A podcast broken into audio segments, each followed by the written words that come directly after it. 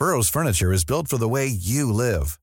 From ensuring easy assembly and disassembly to honoring highly requested new colors for their award-winning seating, they always have their customers in mind. Their modular seating is made out of durable materials to last and grow with you. And with Burrow, you always get fast, free shipping. Get up to 60% off during Burrow's Memorial Day sale at burrow.com slash ACAST. That's burrow.com slash ACAST. burrow.com slash ACAST. Heraldo Radio. La HCL se comparte, se ve y ahora también se escucha. Inicia las noticias de la tarde con Jesús Martín Mendoza en Heraldo Radio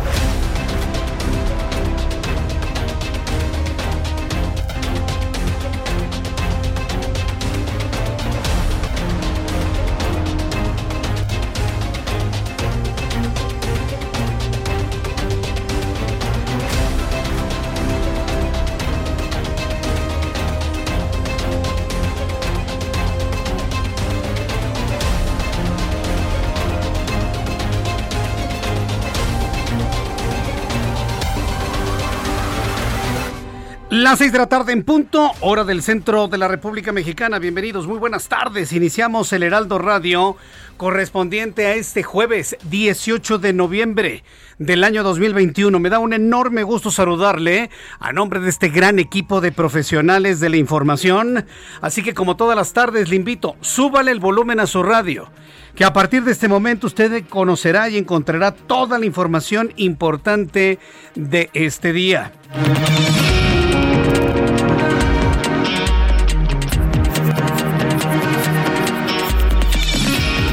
En primer lugar, le informo todos los ojos de México, ¿eh? De México.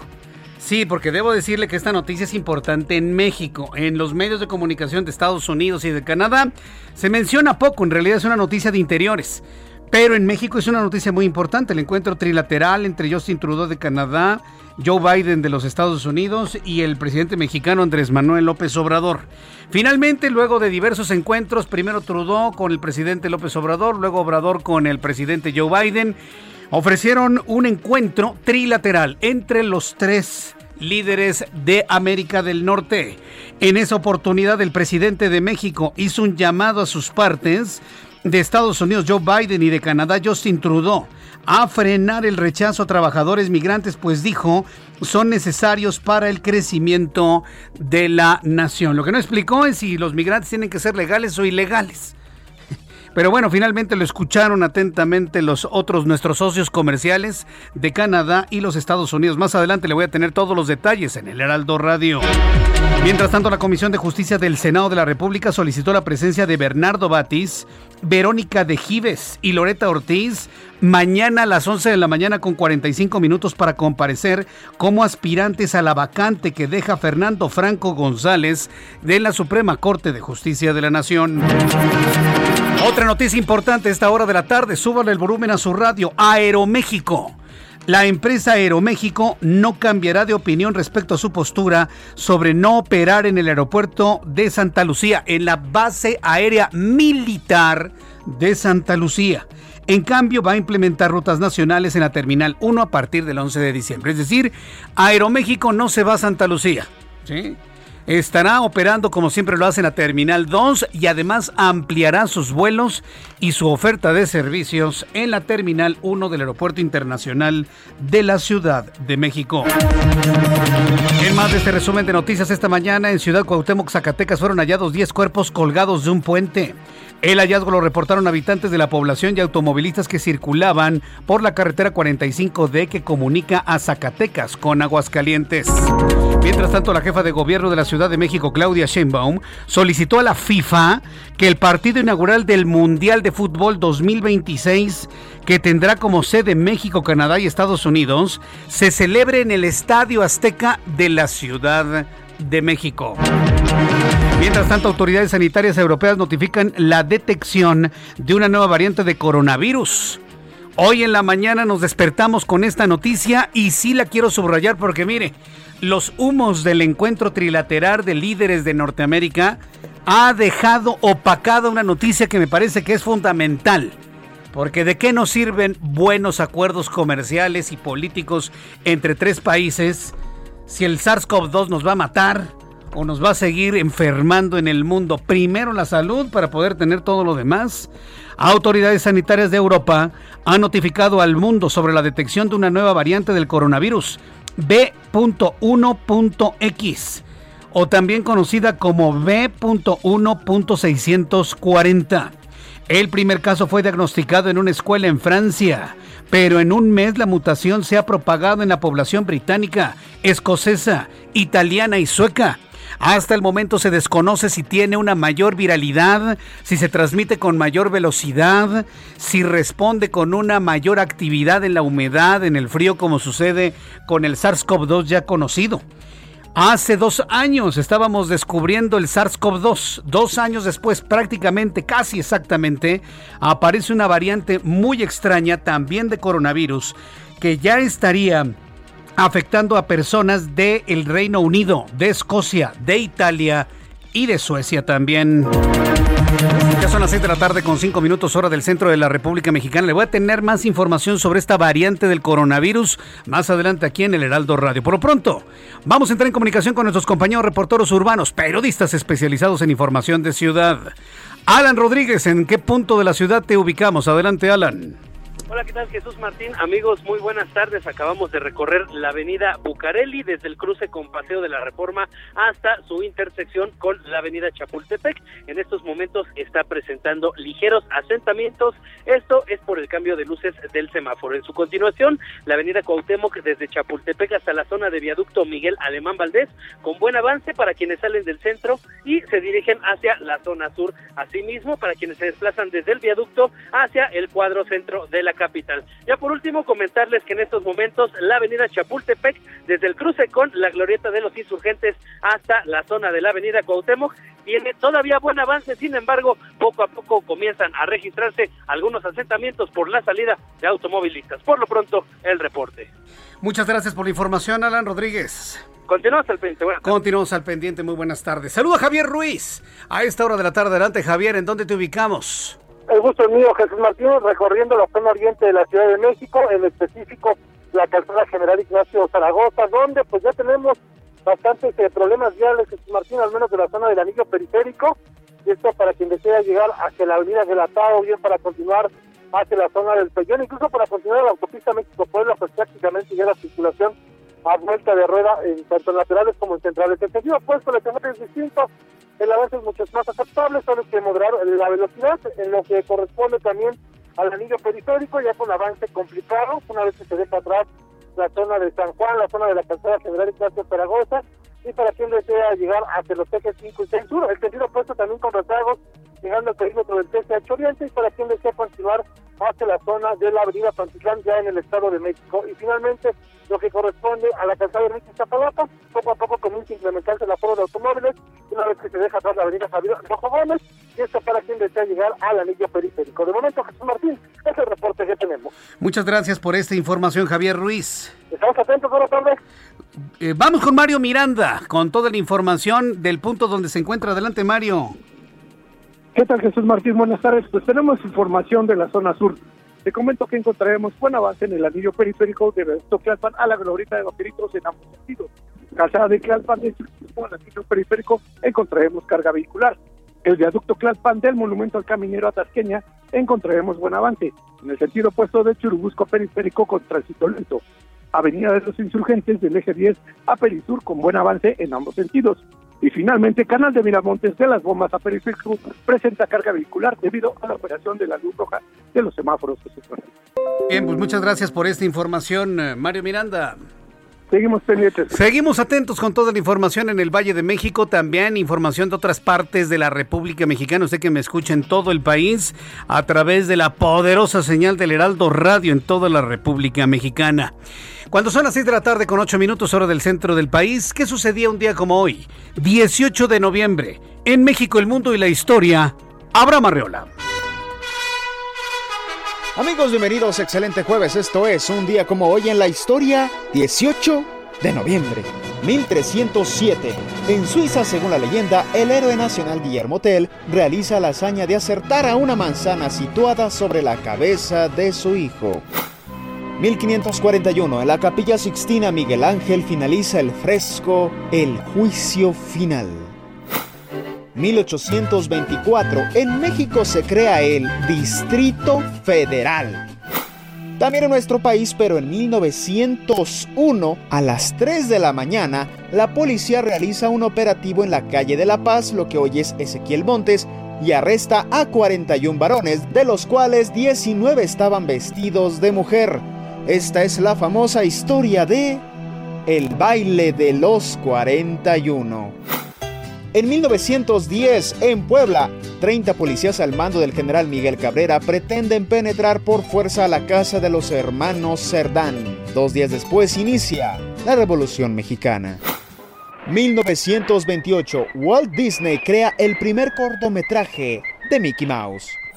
1945, en la Ciudad de México, se recibe con desfile militar al Escuadrón 201 a su regreso de la Segunda Guerra Mundial. Año 2011 se lanza la versión oficial del videojuego Minecraft. Además, hoy es el Día Internacional del Arte Islámico y es el Día Europeo para el uso prudente de los antibióticos. Consulte a su médico primero. Amigos, esto fue pues un día como hoy. Claro. en la historia. Muchas gracias. Muchas gracias por las efemérides, Abraham Arreola, como siempre, recordando lo importante de un día como hoy, 18 de noviembre del año 2021. Bien, vamos a revisar las condiciones meteorológicas para las próximas horas.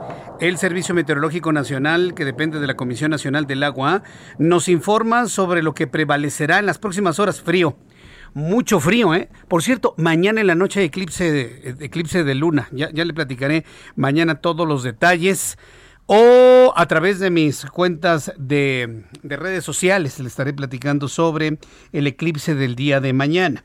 El Servicio Meteorológico Nacional, el Servicio Meteorológico Nacional que depende de la Comisión Nacional del Agua, informa sobre canales de baja presión, un frente frío un frente frío y esta noche y madrugada se pronostican lluvias puntuales intensas en Puebla y Veracruz, así como evento de norte muy fuerte en el litoral del Golfo de México, Istmo y Golfo de Tehuantepec.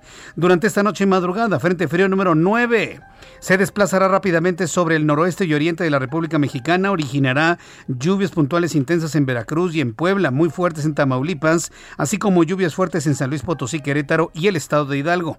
Asimismo, se pronostican condiciones para la formación de tornados en zonas de tormenta de Tamaulipas y trombas marinas en costas de dicha entidad. La masa de aire frío que impulsa al frente produce vientos fuertes marcado descenso de temperatura con heladas. Hoy ya se registró la primera nevada, la primera nevada en México, en la Rosilla. Entonces, bueno, pues ya tenemos la primera nevada en territorio mexicano debido al tránsito de estos frentes fríos. Entonces, frente frío número 9, masa de aire frío que lo acompaña, evento de norte, canales de baja presión, Frente frío número 9 con su extensión para el día de mañana, además de una masa de frío y otro evento de norte para mañana, pues nos mantendrán los termómetros en lo general en el país fríos, bajos los termómetros para el día de mañana. Por ejemplo, Pronóstico del tiempo para las siguientes ciudades. Amigos, en Acapulco, Guerrero, la temperatura no llegará ni siquiera a los 31 grados. Estará como máxima en 28 para el día de mañana, mínima 23. En Guadalajara, Jalisco, mínima 8, máxima 27. En Monterrey, mínima 12, máxima 21. Qué frío hace en Monterrey a esta hora de la tarde, 16 grados. Yo le invito para que se abrigue bien. En Tijuana, Baja California, mínima 10, máxima 19. En Villahermosa, mínima 22, máxima 31. En Mérida, Yucatán, mínima 21, máxima 31. Cuernavaca, Morelos, la ciudad de la eterna primavera con un friazo, 21 grados en este momento. Eso es frío, ¿eh? Para Cuernavaca. Mínima 12, máxima 26. Y aquí en la capital de la República, el termómetro en este momento 20. La mínima mañana al amanecer 7 grados, la máxima alcanzará 23 grados Celsius.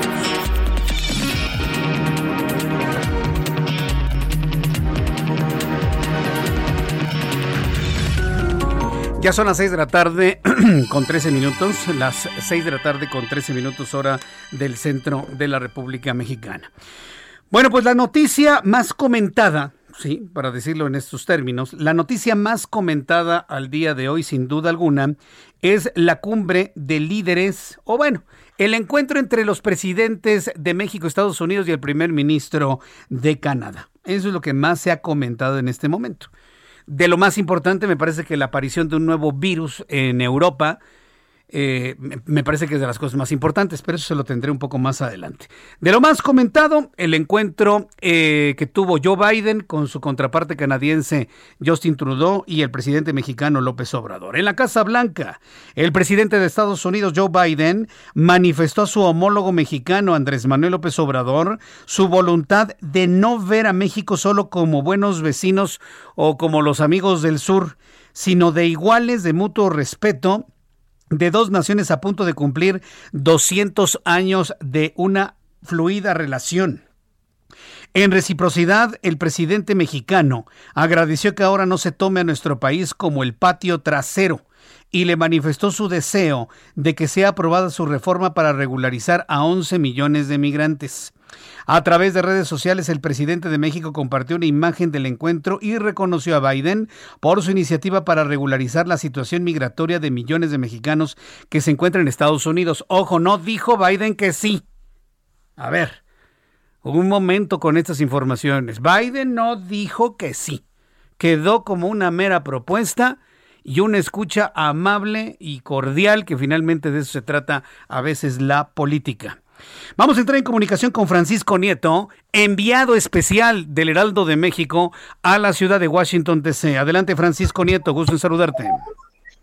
Jesús Martín, ¿qué tal? Muy buenas noches, te saludo desde Washington, D.C., donde está concluyendo esta reunión trilateral entre los presidentes de México, Estados Unidos y el primer ministro de Canadá, Justin Trudeau.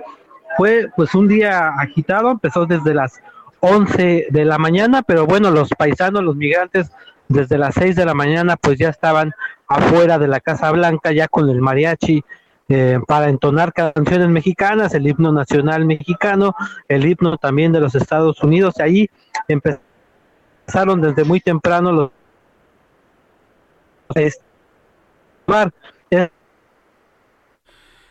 Bien, devolvemos a marcar a Francisco Nieto.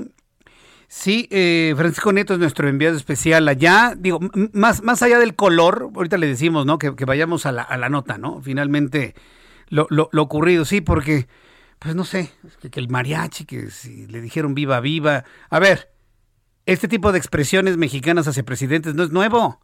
Sucedió con Peña Nieto y de ambos lados, quienes le aplaudían y quienes le gritaban. Sucedía con Felipe Calderón.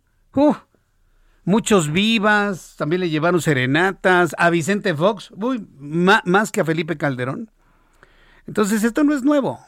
Entonces, más allá del color, nos vamos a ir directamente a la nota. Finalmente, las propuestas, lo que se dijo, lo que trascendió. Ahora sí, Francisco Nieto, te escuchamos con finalmente todo lo que se comentó y lo que trascendió de este encuentro, de este intercambio de ideas entre los mandatarios. Claro que sí, te comentaba que esta jornada inició ya la jornada oficial a las 11 de la mañana tiempo de Washington, donde el presidente se dirigió al Instituto Cultural de México, este instituto, este edificio que pertenece a los mexicanos. Ahí el presidente recibió al primer ministro Justin Trudeau y bueno, pues ahí también pudieron saludar a los medios canadienses y a los medios mexicanos. Ahí se, se explicó sobre la necesidad también de avanzar en temas del fortalecimiento económico y después pues posteriormente el presidente se dirigió a la Casa Blanca especialmente a una primera reunión con la vicepresidenta de Estados Unidos Kamala Harris ella lo recibió en su oficina en el edificio Eisenhower ahí el presidente pudo charlar de historia, también pudieron hablar del tema migratorio, en donde el presidente pues eh, se congratuló con esta iniciativa, hay que decirlo como tú ya lo adelantaste, que no es un hecho, es una solamente una iniciativa propuesta por Joe Biden en el sentido de mandarla al Congreso de los Estados Unidos para regular a 11, eh, a 11 millones de personas migrantes que se encuentran de manera ilegal en los Estados Unidos y bueno pues el presidente después de ahí se dirigió ya a lo que se, a lo que ya es la Casa Blanca al edificio ejecutivo y ahí el presidente Joe Biden lo esperó en la oficina oval donde también pudieron saludar a la prensa estadounidense y a la prensa mexicana, eh, pues lo que lo que llamó la atención es que el presidente, por ejemplo, López Obrador, pues eh, no esperó a los traductores para eh, hablar con Joe Biden y bueno, se lo aventó de corrido todo su discurso, fueron casi nueve minutos, aunque Joe Biden pues habló alrededor de tres minutos y bueno, pues ahí lo que trascendió también fue la necesidad de, de, pues, de fortalecer la región de Norteamérica, también se habló sobre la necesidad de trabajar en el tema migratorio, eh, también eh, en el tema del fortalecimiento en Centroamérica. Y bueno, posteriormente nos dirigieron al, al, salón este de la Casa Blanca donde se hacen pues los recibimientos, las cenas de gala. Y ahí fue donde ya se dio la reunión eh, entre los tres mandatarios. Y bueno, pues trascendió o lo que llamó la atención fue esta idea de fortalecer el mercado norteamericano ante la fortaleza que tiene el asiático, especialmente el, chino, y también se habló pues también de esta necesidad de dejar atrás, dijo el presidente López Obrador, los mitos y los prejuicios sobre el tema migrante, porque se necesita, dijo, en Canadá y en los Estados Unidos la fuerza, la fuerza obrera que produce eh, pues esta la economía de estas dos naciones. Y en estos momentos pues siguen los tres presidentes reunidos ya de manera privada a los medios de comunicación, pues ya nos pidieron que desalojáramos la, la Casa Blanca. Estamos esperando aquí al presidente López Obrador en la avenida Pensilvania y bueno, también te informo que ya bajó la temperatura y está empezando a llover en Washington y bueno, pues eh, eh, ya se siente el clima invernal en la capital de los Estados Unidos. Pues esto es parte de lo que está ocurriendo todavía en esta cumbre de líderes de Norteamérica, Jesús Martín. Correcto. Muchas gracias, Francisco Nieto, por toda la información que se ha generado allá. Gracias. Buenas noches. Hasta luego, buenas noches. Hay que decirlo como es finalmente. El presidente de Estados Unidos, Joe Biden, y el primer ministro canadiense, Justin Trudeau, van a escuchar pero no se comprometen a nada, ¿eh? sobre todo a nada que no le convenga a sus países. El presidente propone dejar fluir 11 millones de, de, migrantes hacia los Estados Unidos. ¿Usted cree que los van a legalizar? Claro que no. Y menos los demócratas.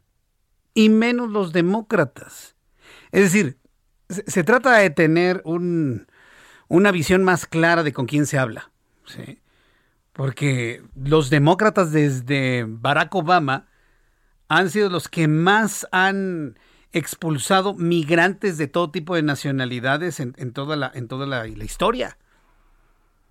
Joe Biden no es otra cosa más que Barack Obama vuelto a poner ahí. Son íntimos amigos. Joe Biden fue el vicepresidente de Estados Unidos con Barack Obama. Entonces las ideas, las políticas migratorias son exactamente iguales. Pero bueno, está bien, se propuso, finalmente se dejó ahí, se propuso. Ya veremos finalmente qué es lo que... No va a ocurrir nada. ¿sí? Tampoco van a dejar que todos los migrantes que quieran entrar entren.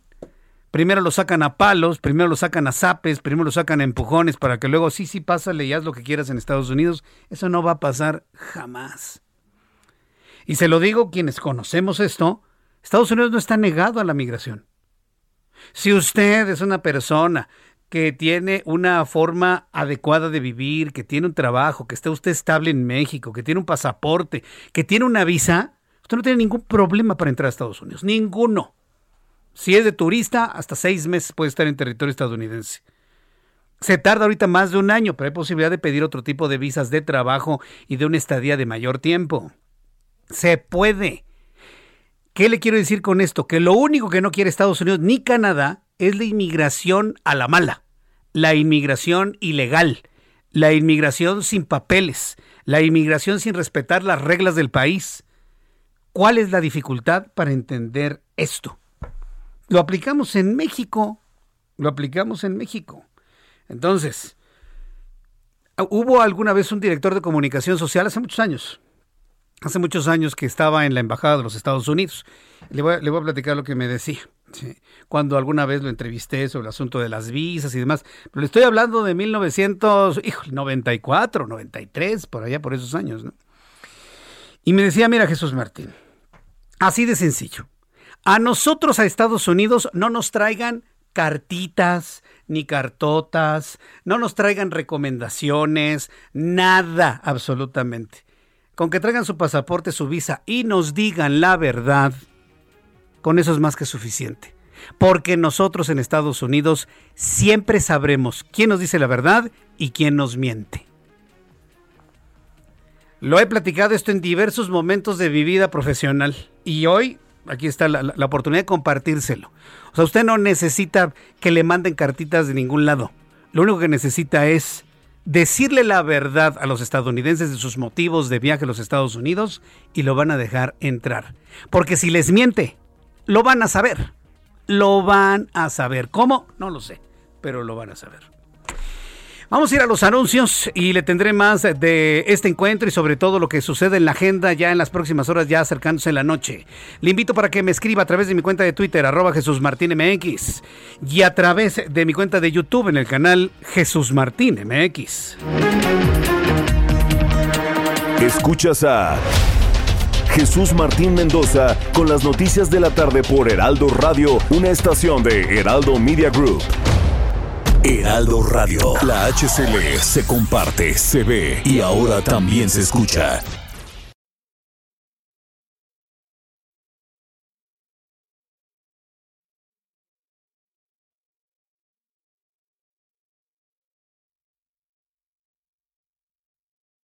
Heraldo Radio 98.5 FM, una estación de Heraldo Media Group, transmitiendo desde Avenida Insurgente Sur 1271, Torre Carrachi, con 100.000 watts de potencia radiada.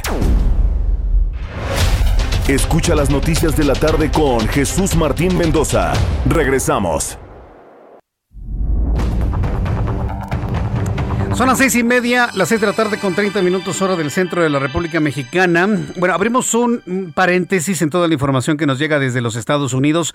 Vamos directamente hasta la alcaldía Iztacalco. Acaba de ocurrir hace unos instantes un accidente en donde está involucrado un vehículo de transporte público. Javier Ruiz, adelante con los detalles. ¿Qué fue lo que ocurrió?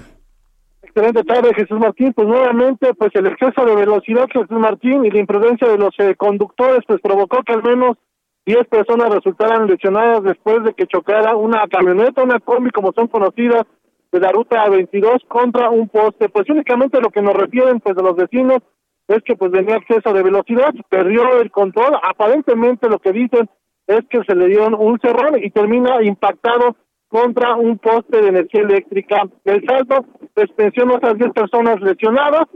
Esto ocurre exactamente sobre la calle 2, esto es la muy cerca del Churubusco, en la colonia agrícola Pantitlán, donde resultan pues estas personas lesionadas. Están llegando paramédicos a atender a las personas, la mayoría por crisis nerviosas, tres más con, golpes leves, sin embargo una joven de aproximadamente 35 años de edad, pues ella quedó prensada a Jesús Martín y ya afortunadamente elementos del Eco Cuerpo de Bomberos han logrado pues eh, sacarla del vehículo, sí tiene un, un golpe grave en la pierna, pero afortunadamente pues nada de consecuencia, va a ser trasladada al Hospital Valbuena únicamente manejar con bastante precaución, principalmente sobre la calle 2. Esta es una calle de tránsito local aunado a ellos, sin embargo, pues nuevamente pues los choferes utilizan estas calles como autopista. De momento, Jesús Martín, el reporte que tenemos. entonces, ¿el exceso de velocidad fue la razón por la cual sucedió este accidente? Eh, ¿Me repites la pregunta, Jesús Martín? Sí, que si fue el exceso de velocidad entonces de, este, de esta unidad el exceso de velocidad, Jesús Martín, y nuevamente pues viajan en calles pequeñas, se le salió otro vehículo, pues prácticamente perdió el control y se impactó y pues, eh, pues afortunadamente pues no hay personas muertas, pero un golpe bastante aparatoso, el frente de esta camioneta prácticamente quedó destrozado y pues desafortunadamente el mayor golpe se lo llevó la copiloto, la pasajera, porque fue la que quedó prensada. Esto es exactamente la unidad 24 de la ruta 22 que va justamente al paradero del Metro Pantitlán, Jesús Martín. Qué barbaridad, qué, qué aparatoso, ¿eh? Y bueno, pues estos, aquí vemos precisamente cómo queda la chica prensada en imágenes que nos han llegado al Heraldo Radio. Muchas gracias por esta información, Javier Ruiz. Estamos atentos, excelente noche. Ah, hasta luego, excelente noche. Prensadas las piernas, venía sentada y se le prensan las piernas. Afortunadamente ya el heroico, heroico, tres veces heroico cuerpo de bomberos ha ayudado a esta chica para salir de este lugar y ser enviada al hospital correspondiente. Bien, cuando son las 6 de la tarde con 33 minutos hora del centro de la República Mexicana, hace unos minutos, a las 6 de la tarde con 13 minutos, el equipo de López Obrador, sí, hay que decirlo, porque no es López Obrador el que sube los mensajes vía Twitter. Si alguien creía que era él y que escribía, que no, él no es. Tiene un equipo de varias personas que escriben en su cuenta de Twitter. Bueno, lo que escribió, lo que escribió el equipo de López Obrador en su cuenta de Twitter, no termino yo de entenderlo. A ver si alguien me lo puede explicar, sí, porque no sé, algo, algo no entendió quien lo escribió y yo creo que lo deberían de corregir. Aparece una fotografía donde está el presidente mexicano junto con el presidente estadounidense y el presidente canadiense. Están los tres ahí caminando en la Casa Blanca. Y en esta cuenta de Twitter aparece el siguiente mensaje. En la novena cumbre de líderes de América del Norte, propusimos planear conjuntamente el desarrollo regional e impulsar un programa de inversión productiva. Hasta ahí va muy bien la cosa. Pero luego le ponen un programa de inversión productiva para sustituir importaciones. Paso, meche, yo me llevé las manos a la cabeza. ¿De verdad quieren sustituir las importaciones? ¿Cómo se plantea sustituir las importaciones si son el espíritu del Tratado de Libre Comercio? El acuerdo comercial no es otra cosa más que un acuerdo que abate las barreras arancelarias. ¿Para qué? Para importaciones y exportaciones. De eso se trata el Tratado de Libre Comercio entre Canadá, Estados Unidos y México. Y esta propuesta de, de, este, de sustituir las importaciones es como decir, pues, para que ya no haya tratado o qué. Alguien escribió mal esto. ¿eh? Dice, planteamos analizar la demanda de mano de obra y así abrir ordenadamente el flujo migratorio. Pues sí, pero tendrá que ser un flujo migratorio ordenado desde el punto de vista legal, con papeles, con documentos. No un flujo migratorio que entre nada más porque se me antoja si eso es lo que queremos en México, que todo hombre y mujer entre a nuestro país cumpliendo con las reglas migratorias, lo mínimo que debemos hacer es respetar las reglas migratorias de Estados Unidos, respetar las reglas migratorias de Canadá. Bien, esto es lo que escribió el presidente de la República Bueno, el equipo del presidente en su cuenta de Twitter. Durante la cumbre trilateral entre los mandatarios de los tres países, el presidente mexicano exhortó a su homólogo Joe Biden a dejar de rechazar a los migrantes y abrir el flujo, como lo estábamos leyendo, abrir el flujo, para, dice, para beneficiar la mano de obra en la región. Esta fue la propuesta del presidente López Obrador. Deben definirse de manera conjunta objetivos muy precisos y hacer a un lado mitos y prejuicios. Por ejemplo, dejar de rechazar a migrantes cuando para crecer se necesita de fuerza de trabajo que en realidad no se tiene con suficiencia ni en Estados Unidos ni en Canadá. ¿Por qué no estudiar la demanda de mano de obra y abrir ordenadamente el flujo migratorio? Bueno, pues Estados Unidos no rechaza migrantes. Estados Unidos es una nación constituida y construida por migrantes de todo el mundo.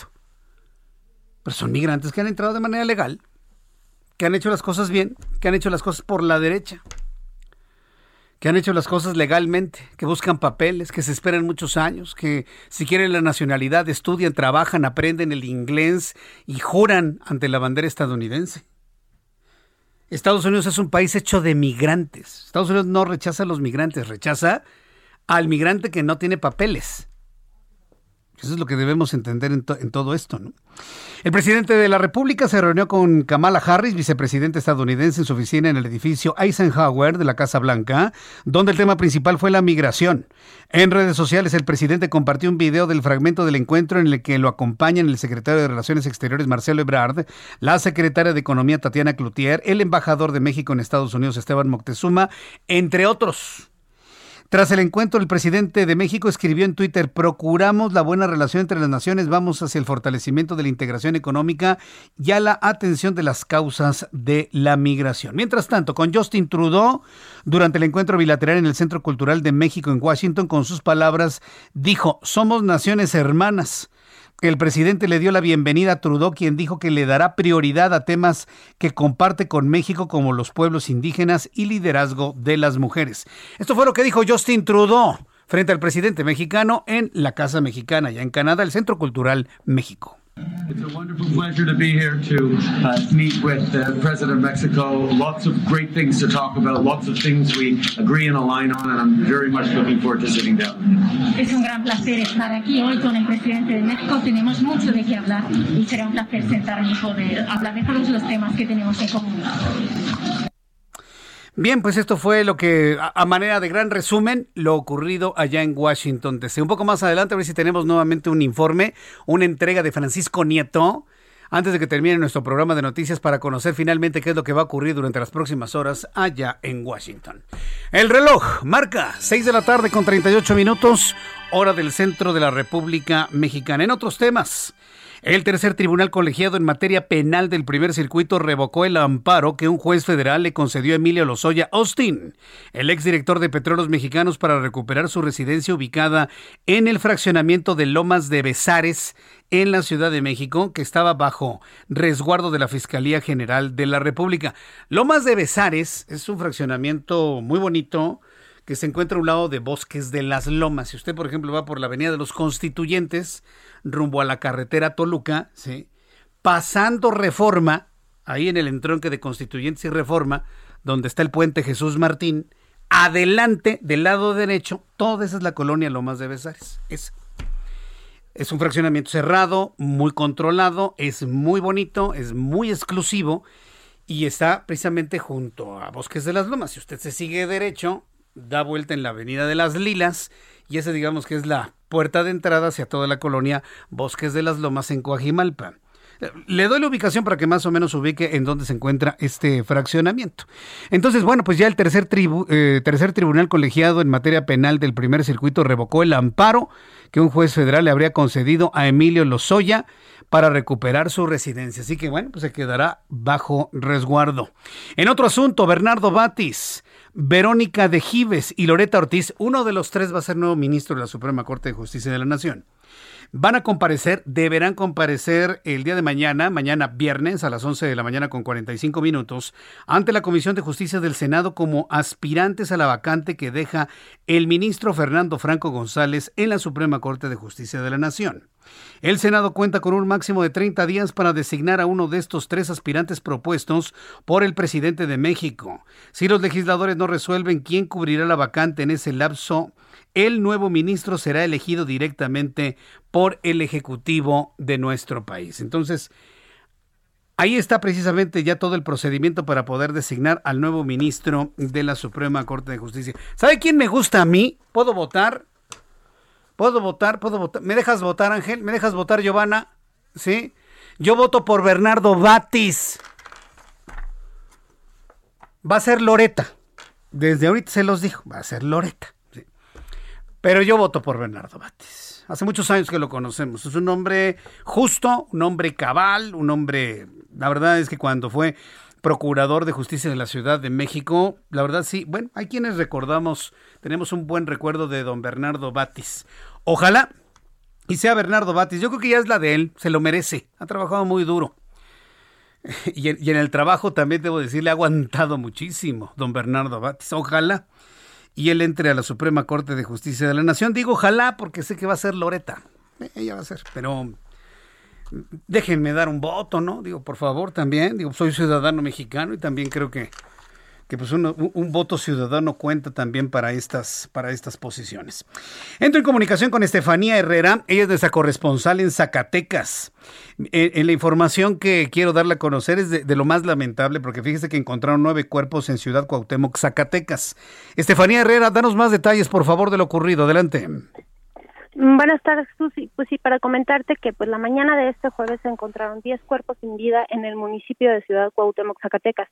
Aunque en primera instancia se hablaba de nueve personas, posteriormente arribó el personal de forense de la Dirección General de Periciales para procesar el lugar, quien confirmó que fueron 10 víctimas, nueve de ellas suspendidas en un puente vehicular ubicado en la carretera federal 45 en dirección a Luis Moya, y una más fue localizada ya en la cinta asfáltica. Después del hallazgo, la Mesa de Construcción de Paz del Estado de Zacatecas informó que se reforzará la presencia policial y la seguridad en la zona sur de Zacatecas, por lo que ya se encuentra un importante despliegue de las corporaciones y se lleva a cabo una eh, por parte de la Fiscalía los actos de investigación relacionados con este acto delincuencial. Este, también comentarte que en un comunicado por parte de las autoridades del Estado se dio a conocer que de las víctimas, todas ellas de sexo masculino, cuyos cuerpos fueron trasladados ya al servicio médico forense para su estudio, a fin de determinar la causa de su muerte y obtener mayores datos que coadyuven a su eh, pronta identificación. Por su parte, pues bueno, la Fiscalía ya dio inicio a una carpeta de investigación correspondiente, además de que continúa con la recolección de los datos para establecer una línea de investigación que permita esclarecer los hechos. Bueno, los integrantes de la Mesa Estatal de Construcción de Paz condenaron este acto, a lo que de inmediato pues se puso en marcha este despliegue operativo. Y bueno, también comentarte que por su parte, eh, unas horas antes de este hecho, el presidente municipal de Cuauhtémoc, Javier Arcos Ruiz, previo al hallazgo de los cuerpos, informó que se quedó sin policías en el turno eh, de la tarde debido a la renuncia de tres elementos de la policía. Y pues bueno, mediante un video, eh, un video mensaje, el alcalde de Ciudad Cuauhtémoc señaló a la población su preocupación y que pues les pidió que ya no salieran ahorita de sus hogares, que por lo pronto este tomaran sus precauciones y pues también además posteriormente a este hecho eh, dio a conocer que acudió a la fiscalía a levantar una denuncia por la desaparición de varias personas de su municipio, sin especificar aún cuántas personas son las que se encuentran desaparecidas en este municipio.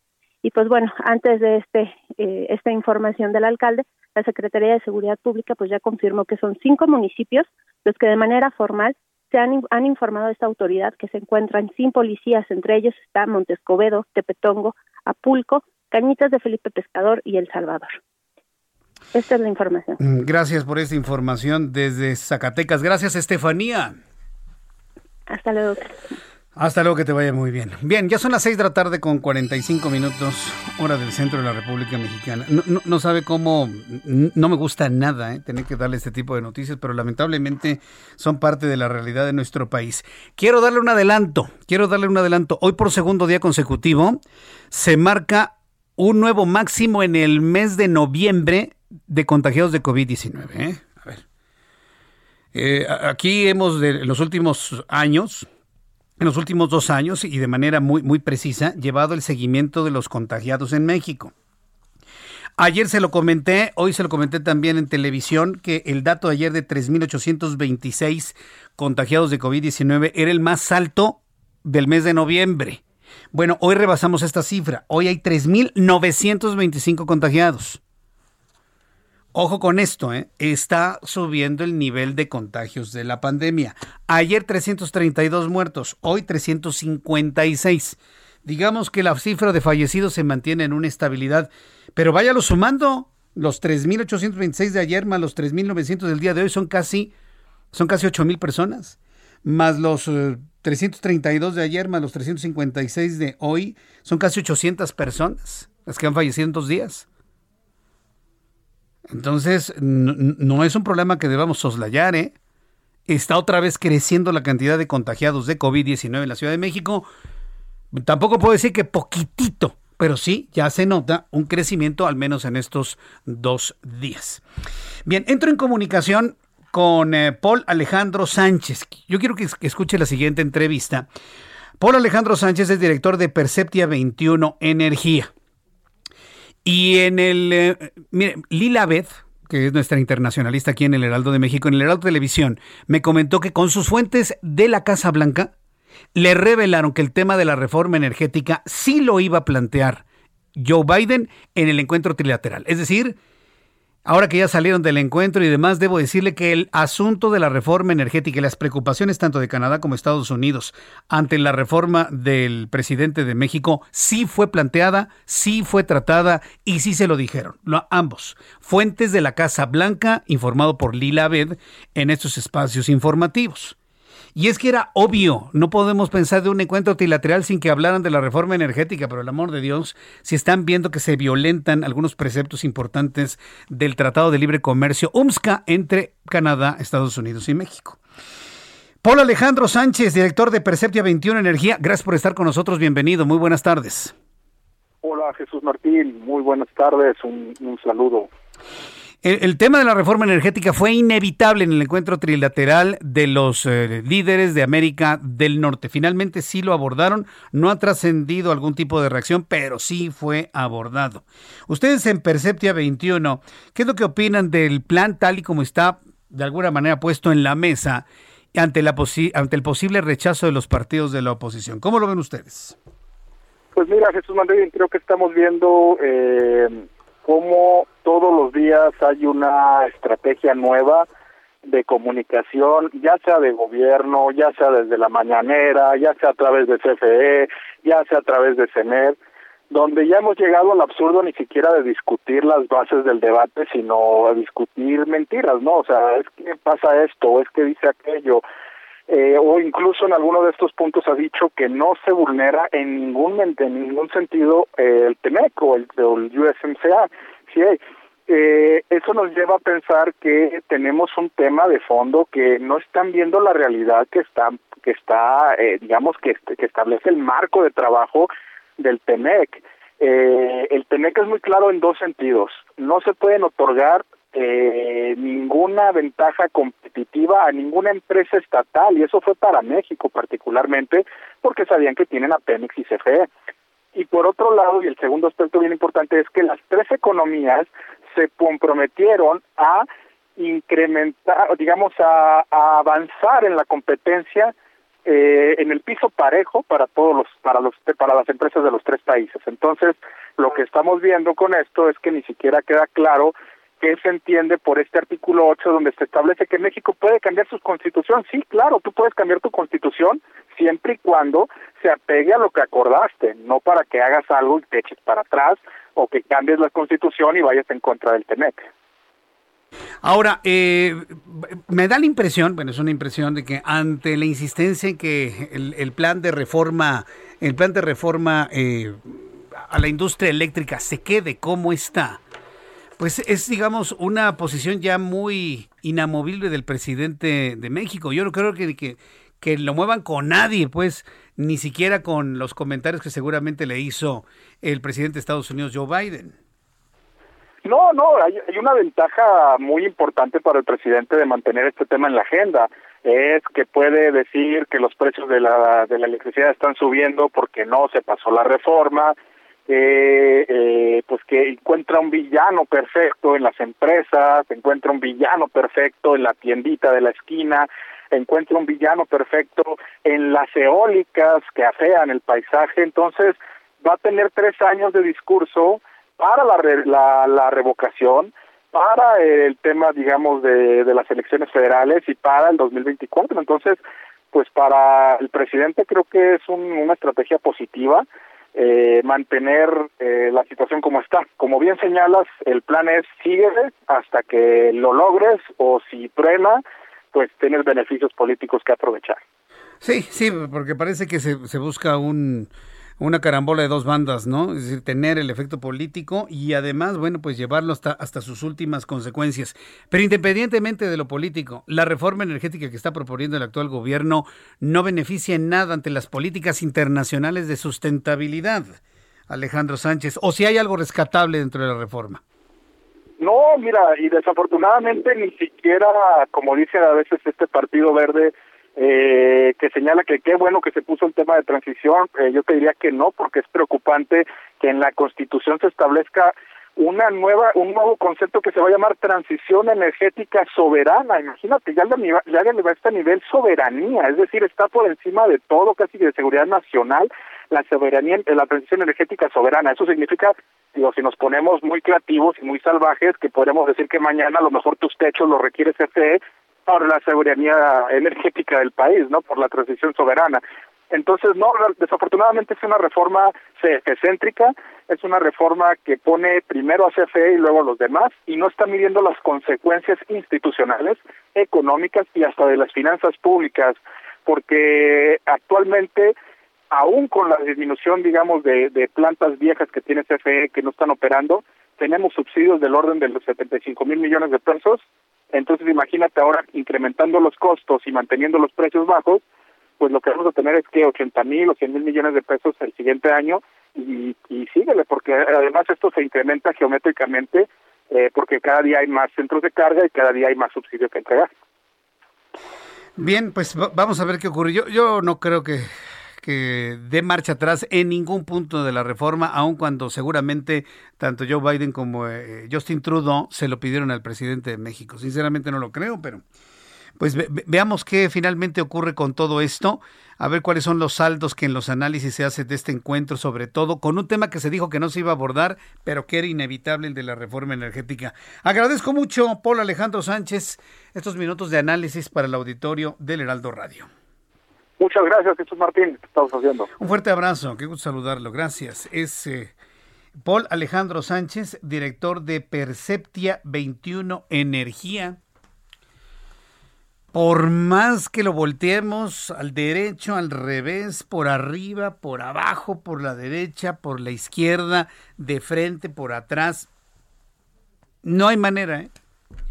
No hay manera de verle algún tipo de beneficio. Ah, pero fíjate que en este punto sí está bueno. No, nada. Absolutamente nada. Verdaderamente preocupante. Son las 6.53. Las 6 de la tarde con 54 minutos, hora del centro de la República Mexicana. Muchas gracias por sus comentarios, muchas gracias por sus opiniones. Esta semana, esta semana pasa a la historia, esta semana va a pasar a la historia como la semana en la que se cumplieron dos años de la aparición del caso cero de COVID-19.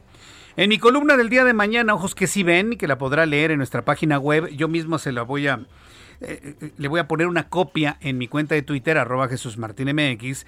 Mañana en mi columna que aparece en la página web del Heraldo de México, eh, le, escribo cómo pasa el tiempo, cómo pasa el tiempo. Y hacemos un recuento de lo que sucedía hace un año y cómo el mundo se estremecía, sobre todo China, que ocultó al mundo los primeros, los primeros mil casos de contagios, fíjese, mil casos de contagios en la ciudad de Wuhan por un virus que no entendían por qué nada lo podía detener. Le platico de esto en mi columna Ojos que si ven mañana en la página web del Heraldo de México. Anuncios y regreso con un resumen. Escuchas a Jesús Martín Mendoza con las noticias de la tarde por Heraldo Radio, una estación de Heraldo Media Group.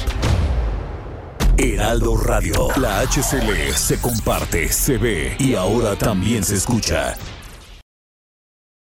Heraldo Radio. La HCL se comparte, se ve y ahora también se escucha.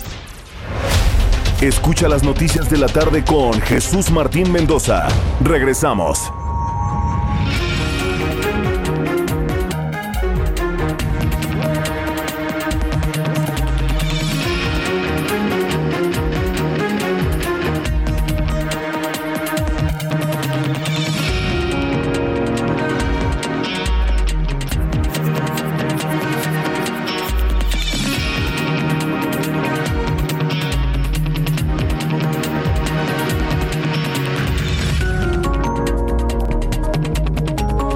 Son las 7 en punto, las 19 horas en punto hora del centro de la República Mexicana. Le presento un resumen con las noticias más importantes en el Heraldo Radio. En primer lugar, en este resumen de noticias, le informo que Paul Alejandro Sánchez, director de Perceptia 21 Energía, en entrevista con el Heraldo Radio declaró que al presidente mexicano le conviene mantener la reforma eléctrica en la opinión pública porque encuentra un villano perfecto en las empresas y en las energías eólicas que afean el paisaje. Eso fue lo que nos dijo. Como dice el Ejecutivo mexicano, agregó que es preocupante que se establezca un nuevo concepto en la Constitución que le dé poder a la Comisión Federal de Electricidad. No, no, hay, una ventaja muy importante para el presidente de mantener este tema en la agenda. Es que puede decir que los precios de la, de la electricidad están subiendo porque no se pasó la reforma, eh, pues que encuentra un villano perfecto en las empresas, encuentra un villano perfecto en la tiendita de la esquina, encuentra un villano perfecto en las eólicas que afean el paisaje. Entonces es preocupante que en la Constitución se establezca una nueva un nuevo concepto que se va a llamar transición energética soberana. Imagínate, ya le va a estar a nivel soberanía, es decir, está por encima de todo, casi de seguridad nacional. La Comisión Nacional de los Derechos Humanos exhortó a las autoridades de Sonora y a la Guardia Nacional a salvaguardar la vida de Leticia Álvarez Rivera del colectivo Madres Buscadoras de Sonora después de que fuera secuestrada y torturada en su domicilio por sujetos armados presuntamente pertenecientes al crimen organizado. A 12 días del veredicto final de la sentencia de la esposa de Joaquín Guzmán Loera, Emma Coronel, la fiscalía que lleva el caso solicitó al juez Rudolfo Contreras que emita una pena de cuatro años de prisión, cinco de libertad supervisada y una multa de un millón y medio de dólares. Coronel se declaró culpable de lavado de dinero y también por narcotráfico. El secretario del Trabajo y Fomento al Empleo, José Luis Rodríguez, señaló que resulta fundamental generar acciones en conjunto para llevar puestos de trabajo a todas las personas que lo necesitan. Al inaugurar la Feria del Empleo en Álvaro Obregón, el funcionario detalló que durante octubre se generaron más de 26.453 empleos formales. Así lo dijo el propio secretario del Trabajo y Fomento al Empleo, José Luis Rodríguez. En el mes de octubre se generaron más de 26.453 empleos formales, justo gracias al esfuerzo colectivo de todas las autoridades, pero también de las empleadoras, de las empresas, de las asociaciones, de las cámaras, que son quienes brindan oportunidades también de carácter laboral. Oravax Medical y la empresa mexicana Genoma Lab, le repito los nombres de las empresas, Oravax Medical y la empresa mexicana Genoma Lab, mediante una alianza comenzarán a elaborar las pruebas requeridas que permitan fabricar y comercializar en México un producto que se va a llamar Oravax una candidata a vacuna contra el COVID-19, pero de administración oral, la cual se compone de una sola dosis. Hasta el momento no se ha informado si es una vacuna oral contra el COVID-19 que tendrá aprobación de la Organización Mundial de la Salud. Científicos descubrieron ciervos de cola blanca silvestre contagiados de COVID-19, lo que preocupa a las autoridades sanitarias de Estados Unidos, porque desconocen si la transmisión del virus se dio de humano a ciervo o fueron contagiados por otra especie. Principalmente preocupa que el virus evolucione regresando al ser humano como una variante de coronavirus totalmente distinta a la que ya se conoce. Pues finalmente lo que pasó con el murciélago, el pangolín o lo que haya sido, ¿no? Que llegue el virus a la fauna silvestre, en la fauna silvestre se mute de una manera que al regresar a los seres humanos sea un virus completamente distinto y volvamos a estar como al principio. Durante las primeras horas de mañana, viernes 19 de noviembre, se observará el eclipse de luna. Exactamente a las 2 de la madrugada, el fenómeno astronómico durará 3 horas con 28 minutos y 23 segundos, lo que lo convierte en el eclipse más largo del siglo. Científicos informaron que podría tener un ligero tono de púrpura por la actividad volcánica de este año. Ahora no se confundes en la noche de hoy. Sí, porque el día 19 empieza a las 12 de la noche. Entonces, a las 2 de la madrugada nosotros deberíamos ver una luna llena, un plenilunio. Si usted la ve como cuarto creciente, como cuarto menguante, medio comidita, con un color así medio rojizo, café, violáceo, esa es la sombra de la Tierra proyectada en todo el disco lunar iluminado por la luz del Sol. Bueno, pues más adelante le voy a tener más detalles de este fenómeno astronómico que lo podremos ver durante la noche de hoy para amanecer mañana a las 2 de la madrugada. Estas son las noticias en resumen. Le invito para que siga con nosotros. Le saluda Jesús Martín Mendoza.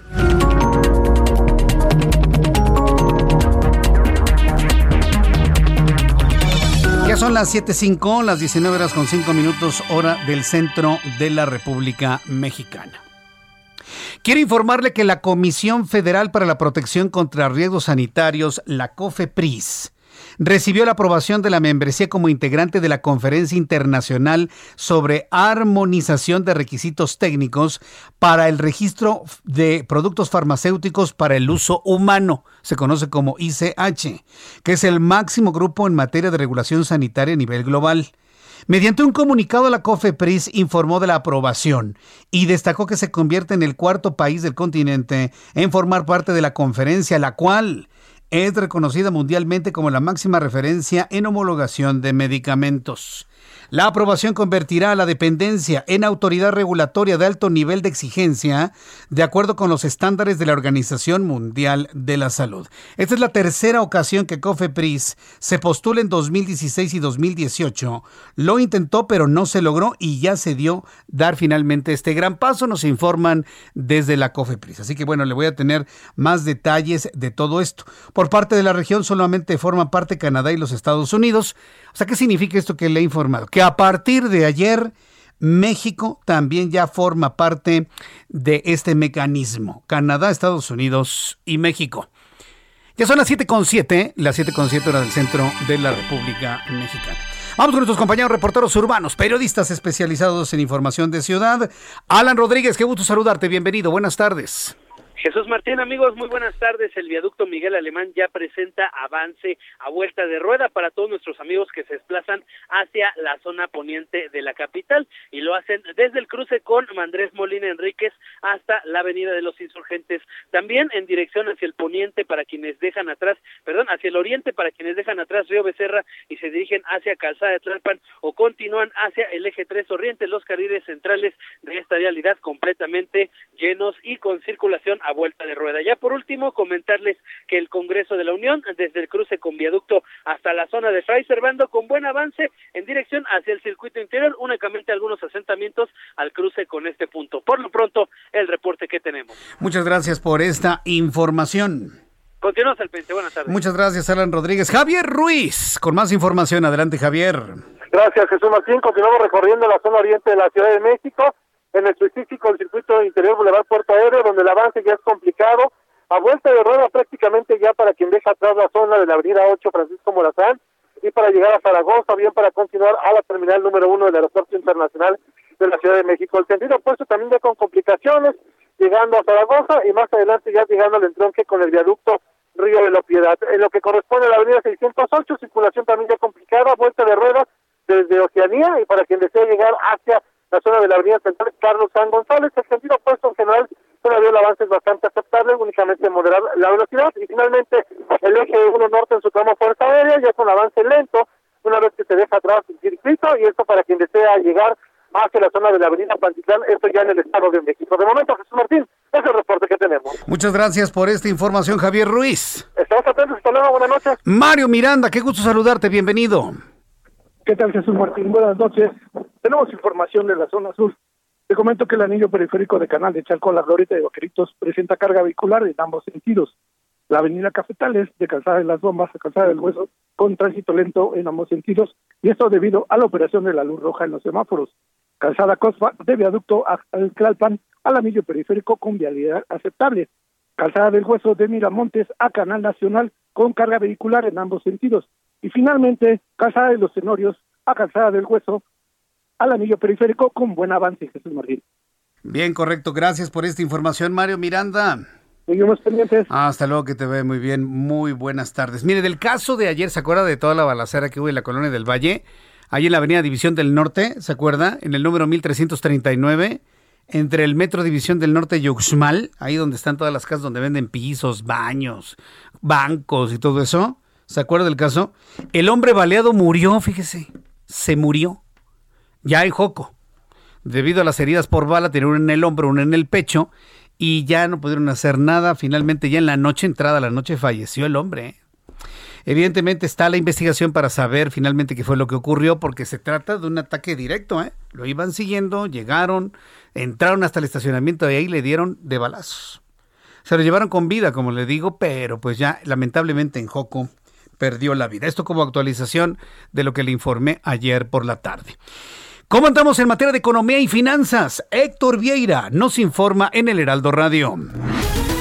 La Bolsa Mexicana de Valores cerró la sesión de este jueves con un retroceso del 0.42%, equivalente a 213.15 puntos, con lo que el índice de precios y cotizaciones, su principal indicador, se quedó en 50.831.95 unidades al registrarse pérdidas en 19 de las 35 principales emisoras.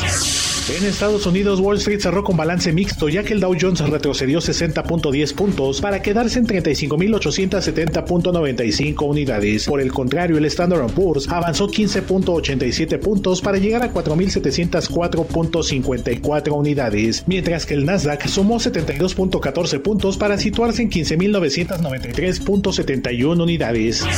En el mercado cambiario el peso mexicano se depreció 0.09% frente al dólar estadounidense, al cotizarse en 20 pesos con 55 centavos a la compra y en 20 pesos con 76 centavos a la venta en ventanilla. El euro por su parte se cotizó en 23 pesos con 37 centavos a la compra y 23 pesos con 62 centavos a la venta.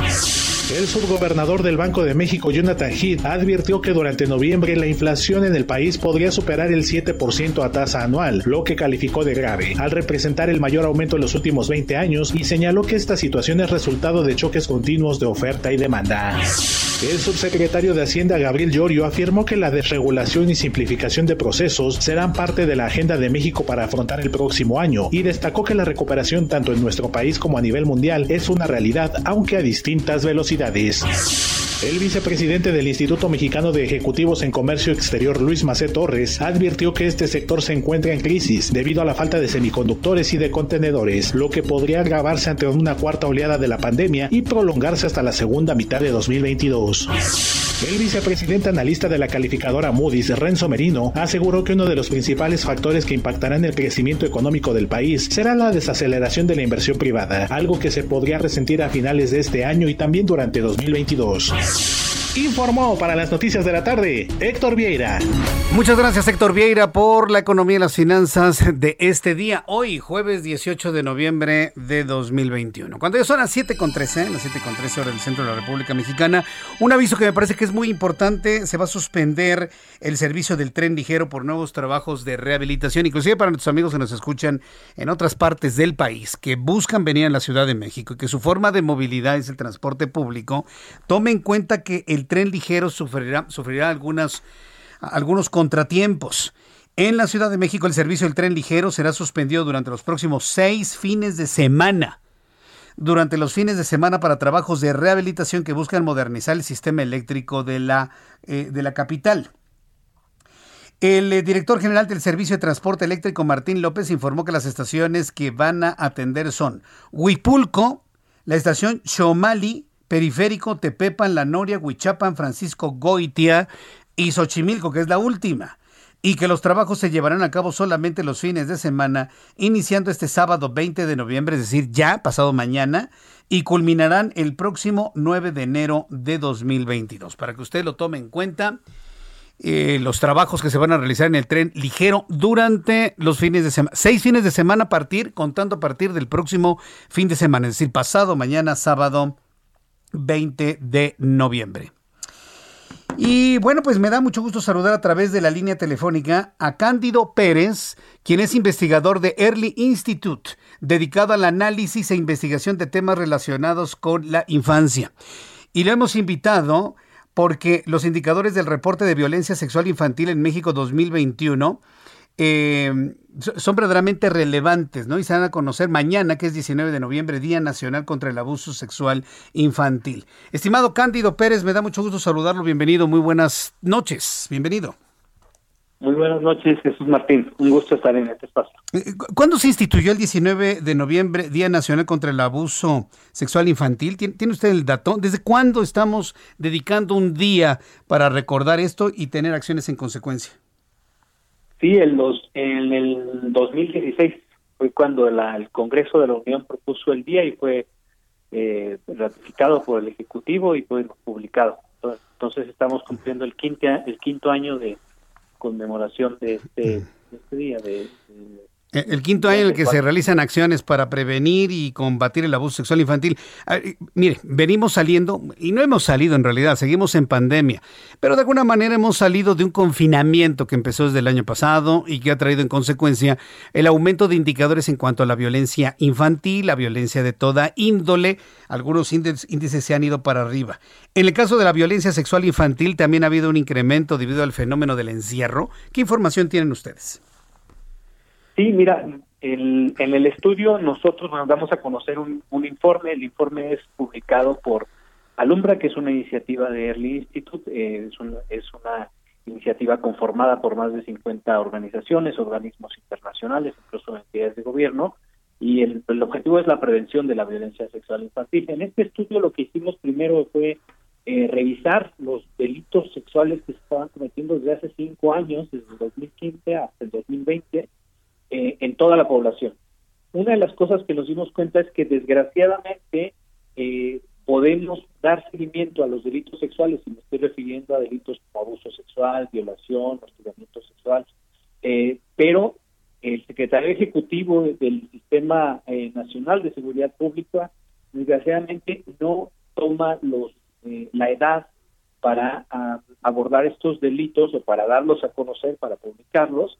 Por lo tanto, los datos que nosotros tenemos de delitos sexuales son de toda la población sin distinguir si son niños, niñas o adolescentes. Ahí es una, una primera deficiencia. Lo que sí vemos en esos datos de toda la población es que estos delitos sexuales están creciendo. Eh, en la, comparación que hicimos de 2015 a 2020 vemos que hubo un incremento del 64% en delitos sexuales y particularmente algunos delitos como el de abuso sexual. Esto, repito, en toda la población eh, tiene aumentos todavía mayores que llegan al 84% en el caso de, de, abuso sexual. Es importante decir que, dado esta limitación, desde Alumbra nos fuimos a revisar otros delitos que tienen un componente de, violencia sexual, pero que no son necesariamente relacionados o que forman parte de estos delitos sexuales directamente como el abuso sexual, violación. Fuimos a ver otros delitos que afectan a niños, niñas, adolescentes, por ejemplo, la trata de personas, el feminicidio, corrupción de menores. Muchos de estos delitos están relacionados a, a un delito sexual también, aunque no sean expresados como un abuso sexual o una violación, tal cual, sino registro por parte de otro, de otro delito. Eh, entiendo. Ahora, por ejemplo, en el caso de México, ¿qué son más eh, violentados de manera sexual, niños o niñas? En general, los delitos sexuales son se, presentan más por los datos que tenemos del secretario ejecutivo en mujeres. es, es importante decirlo. También hay que aclarar que en el estudio damos a conocer otros delitos de violencia donde los hombres son los niños o, y adolescentes son eh, tienen una mayor prevalencia. Por ejemplo, vimos el caso de homicidios o lesiones. Ahí el, eh, el, sexo sí está más eh, relacionado a, a, los hombres.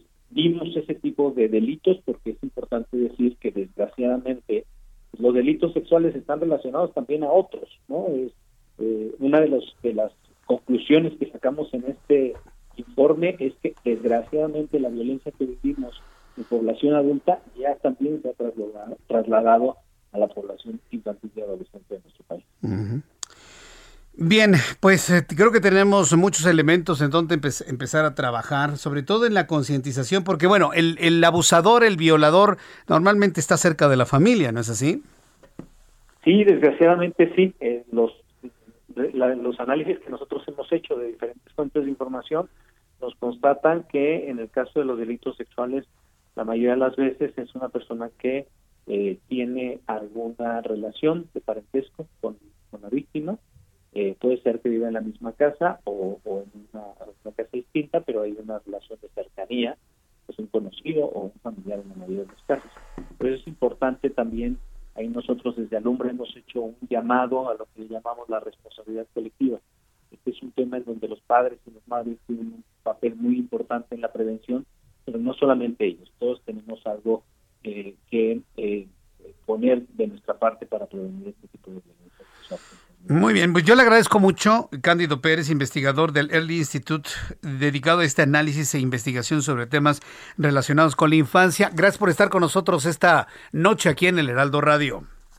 Gracias, muy buenas noches. Gracias, que le vaya muy bien, hasta pronto. Son las 7 con 20, las 19 horas con 20 minutos hora del centro de la República Mexicana.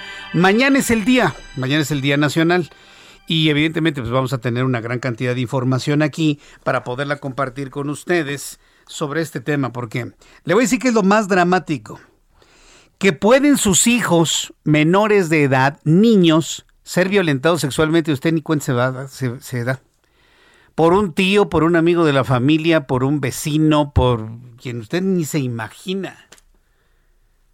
Ya hay casos mucho más dramáticos donde quien ejerce esa violencia sexual en contra de las niñas, fundamentalmente, es el padre, el padrastro, el hermano, el primo o la prima o la hermanastra. También las mujeres violentan sexualmente a mujeres. Sí, sí, sí, no, no, no, no. No vamos a hablar de que nada más los hombres, digo, son en su mayoría, por supuesto, pero también hay casos donde las mujeres violentan sexualmente a las niñas y a los niños. También, claro, por supuesto. Por supuesto. Yo conocí, bueno, supimos hace algunos años, cuando estábamos en la otra estación, fue muy mediático. Eso no significa que haya sido el único caso. Seguramente hay muchísimos. Pero se hizo muy popular un caso ocurrido en Yautepec, Morelos, hace como, ¿qué será? 15 años más o menos aproximadamente. Tuvo que cerrar inclusive la escuela. Los padres de familia sacaron a sus hijos de la escuela porque una maestra violentó sexualmente a una niña. Y la mujer se fue a Tlacholoaya, ¿eh? allá en Morelos. Sí, no, no, fue un caso muy, muy, muy comentado hace 15 años. Seguramente alguien lo recuerda ya en, en las lejanías del recuerdo, pero de que ocurre, ocurre. Entonces tampoco podemos, tampoco me gustaría decir, no, es que los hombres son los únicos violadores. Pues no, fíjese que no. Lamentablemente no. Que son la mayoría, sí, pero también tenemos finalmente de los otros casos. Bien, cuando son las 7.22, las 7.22 horas del centro de la República Mexicana, bueno, ya le platiqué de lo del tren ligero. En más noticias de la capital de la República, escúcheme usted que se encuentra en cualquier parte del país. Recuerde que ya viene el Mundial de Fútbol 2026, en donde va a ser un mundial, pero de Norteamérica, donde va a participar, habrá sedes en Canadá, en Estados Unidos y en México, ¿se acuerda?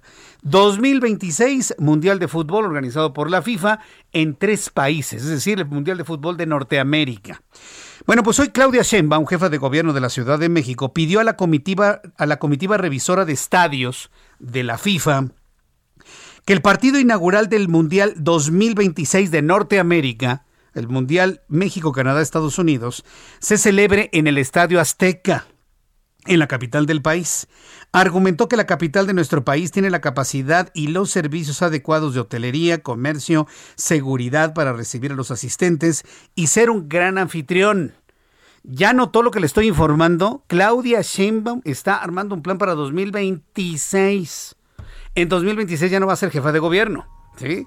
Entonces, después de los anuncios le, presentamos el audio, ¿no? Después de los mensajes le voy a presentar el audio de la jefa de gobierno de la Ciudad de México y ya hizo esta petición para el año 2026 a la FIFA. Yo le invito acá para que me escriba a través de Twitter, arroba Jesús Martín MX, para que me escriba a través de YouTube en mi canal Jesús Martín MX. Voy a los anuncios y regreso enseguida con más noticias.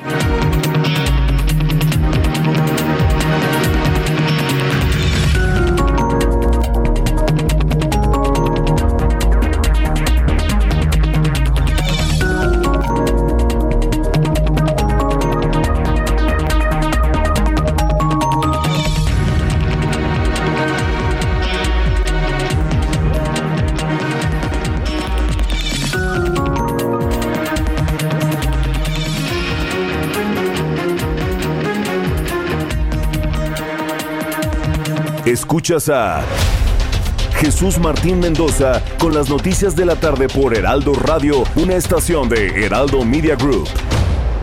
Heraldo Radio, la HCL se comparte, se ve y ahora también se escucha.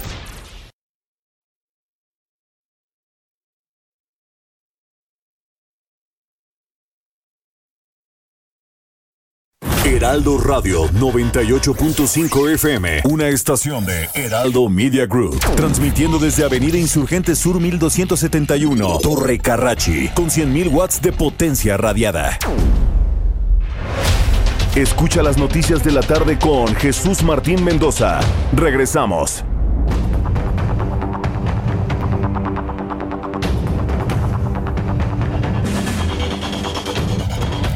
Ya son las siete y media, las 19 horas con 30 minutos, hora del centro de la República Mexicana. Continuamos con toda la información aquí en el Heraldo Radio.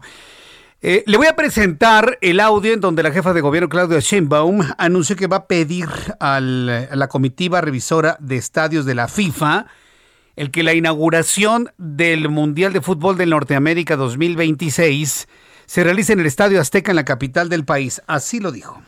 Y eh, pues promoviendo a la ciudad para que sea parte del mundial y particularmente también pues invitarlos a que aquí sea el partido inaugural y algunas otras actividades que se desarrollan junto con el mundial como el FanFest que se llama y el Congreso Mundial de la FIFA.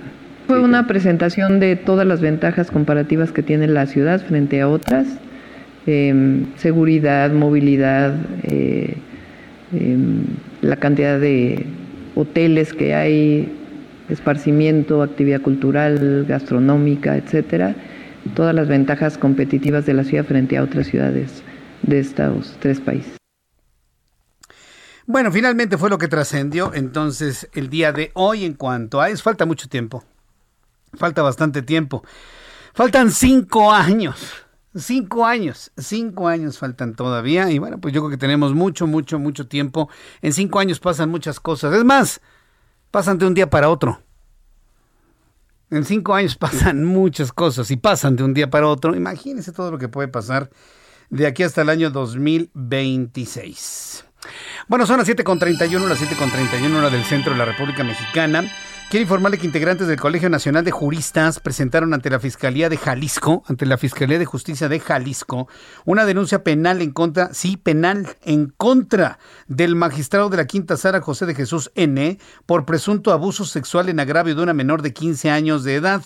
Oscar Díaz Torrejón, el abogado que lleva el caso de la menor, aseguró que no es la primera vez en que el magistrado comete este tipo de acciones contra una menor, pues afirma que el magistrado ya tiene antecedentes de acoso sexual. Vaya fichita, ¿eh? Vaya fichita. pues estaremos muy atentos de lo que trascienda sobre este caso.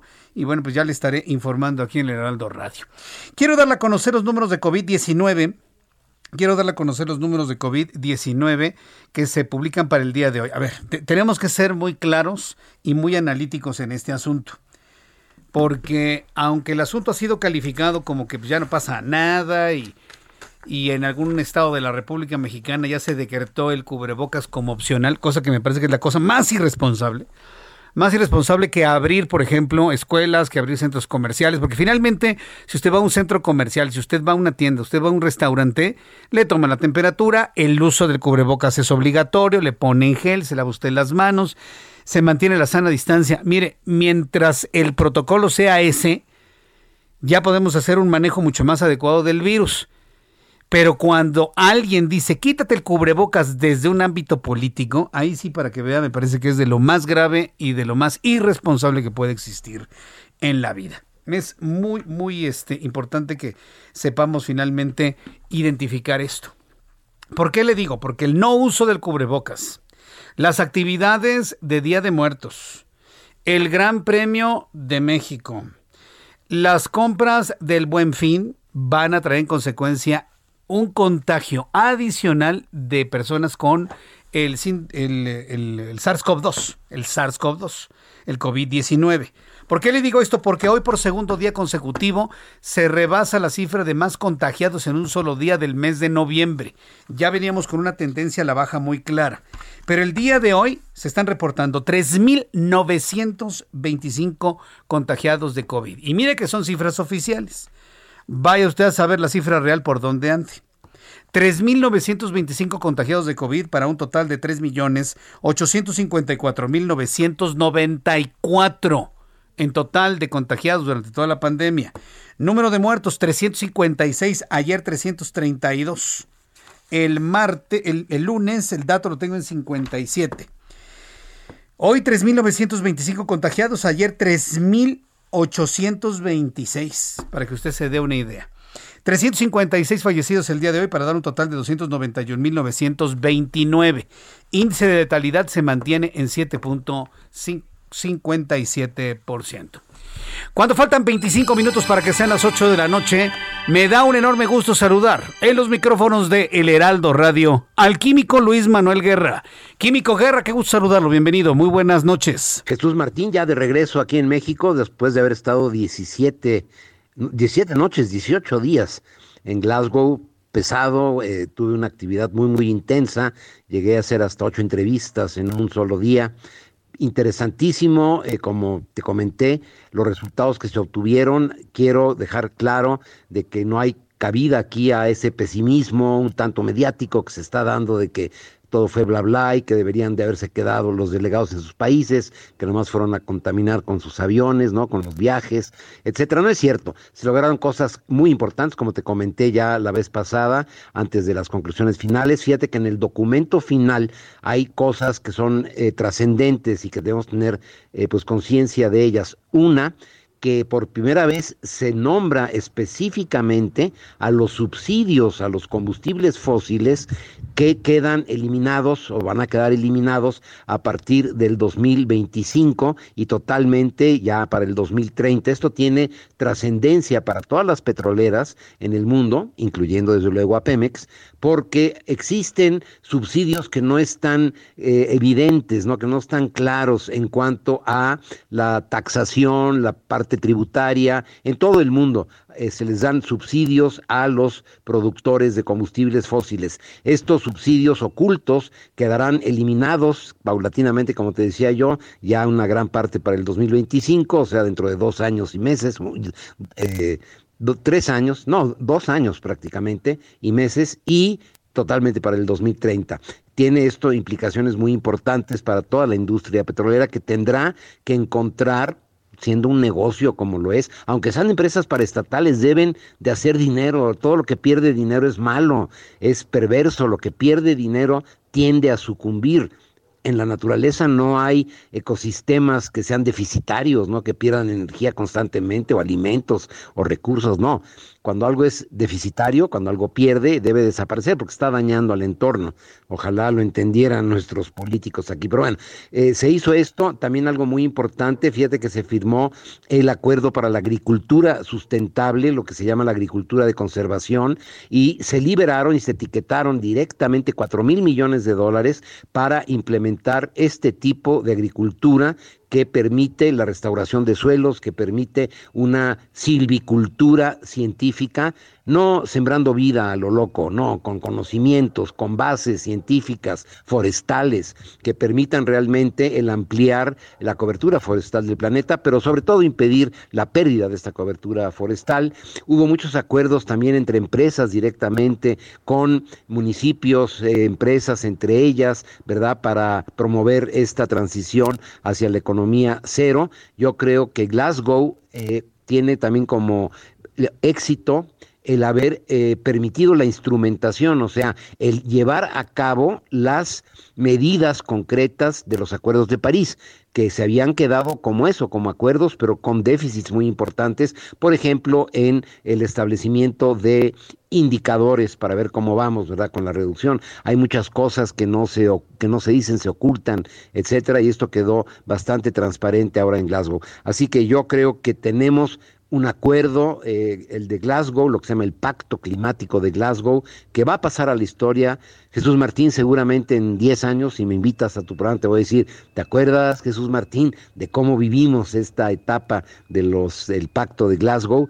Y yo creo que nos podemos regocijar los seres humanos de tener esta capacidad para poner de acuerdo a 197 naciones muy disímbolas, diferentes, con culturas, lenguajes, eh, eh, sistemas políticos muy diferentes, para este bien común, este propósito de todos nosotros que es el estabilizar la atmósfera para evitar un desastre ecológico de mayores proporciones. Te mando un gran abrazo, Jesús. Muchas gracias, Químico Luis Manuel Guerra, y pues felicidades por esa jornada tan intensa ya en Glasgow, en el marco de la COP26 y sí, Químico Guerra, yo estoy seguro que en unos 10 años estaremos conversando muchas cosas de las que ocurrían en un año como este 2021. Ya son las 7.40, en 20 minutos serán las 8 de la noche. Quiero agradecerle infinitamente a todas las personas que me escuchan a esta hora de la tarde en taxis, en transporte público, en servicio de transportes de pasajeros por aplicación, entiéndase Uber, Didi, eh, y todos los demás, son, varios que no me acuerdo los nombres, pero bueno, para ustedes va un saludo para sus pasajes también. Gracias por estar en sintonía con el Heraldo Radio. En el transporte público de pasajeros, microbuses, camiones, autobuses, en las plazas comerciales, en los kioscos donde se venden periódicos y revistas, muchas todavía hay abiertos a esta hora de la noche algunos, los que se mantienen pues, prácticamente las 24 horas. Para quienes están en sus oficinas, amigos del grupo Santander, allá en Santa Fe. A esta hora de la tarde, mientras ya están cerrando toda la chamba, todo el trabajo, se acompañan con las noticias del Heraldo. Desde aquí, amigos de Santander, desde aquí les envío un fuerte abrazo. De todos los bancos, por supuesto. Nos escuchan en consultorios médicos, vaya, hasta en hoteles nos escuchan, por supuesto. Y bueno, pues a todas las personas que nos siguen a través de, de su radio portátil, de su teléfono celular, no hay duda que este es el programa de noticias que más se escucha en las tardes en el Valle de México, con una gran penetración en Monterrey, Nuevo León, en Guadalajara, Jalisco. Así que yo les envío un enorme abrazo a todos nuestros amigos que nos escuchan en toda esta zona en estas zonas del país. Estoy muy agradecido por la alta audiencia y la preferencia que tienen para con este servidor, en donde vamos, en donde vayamos, ¿no? Donde estemos, en la otra estación, aquí en el Heraldo Radio. Y bueno, pues yo les agradezco mucho siempre esa preferencia. Muchísimo. Bien, vamos a entrar en comunicación con David Calderón. Él es presidente de Mexicanos Primero. Y dentro de Mexicanos Primero está eh, esta área de temas educativos y lo hemos invitado sobre todo para hablar del presupuesto aprobado en donde no le modificaron ni una coma ni un punto a la propuesta que ordenó el presidente a sus legisladores de Morena. Y hay preocupación porque hay reducciones y recortes, retrocesos en el presupuesto educativo 2022. Estimado David Calderón, me da mucho gusto saludarlo. Bienvenido. Muchas gracias, Jesús Martín. Gusto estar con ustedes y saludar al auditorio. ¿Cuáles son los, eh, las preocupaciones que hay en torno educativo en cuanto al presupuesto asignado para el año que entra? Pues es, es realmente muy, muy preocupante porque, eh, en primer lugar, no hay recursos extraordinarios para una situación extraordinaria. El regreso a clases, la reactivación, es eh, algo que necesita una inyección de recursos para situaciones peculiares, para la búsqueda y reconexión de los ausentes, para la recuperación socioemocional, para compensar eh, especialmente a las poblaciones marginadas. Y entonces una comisión en donde estuvo UNESCO, en donde estuvo UNICEF, organizaciones de la sociedad civil, llevamos a los legisladores una propuesta con un aumento de 3.318 millones de pesos para educación básica eh, para el 2022. Entonces, no solo no la atendieron como muchas otras solicitudes hechas por expertos y por comisiones mixtas como esta, sino que además se redujeron 22 mil millones de pesos a programas que ya existían y que son cruciales especialmente para los más pobres. Por eso realmente muy indignados, hemos dicho, una forma de describir lo que pasó es les robaron a las escuelas y es, este presupuesto como tal es un fracaso para los niños. Eh, le aumentaron al presupuesto educativo en educación básica, sí, le aumentaron 1.1% en términos reales, después de 17 meses de pandemia. Bueno, eh, en muchos países del mundo se hizo esta inversión adicional para el regreso, eh, sencillamente, por ejemplo, para cubrir los gastos que significa en las comunidades escolares el contar con los suministros.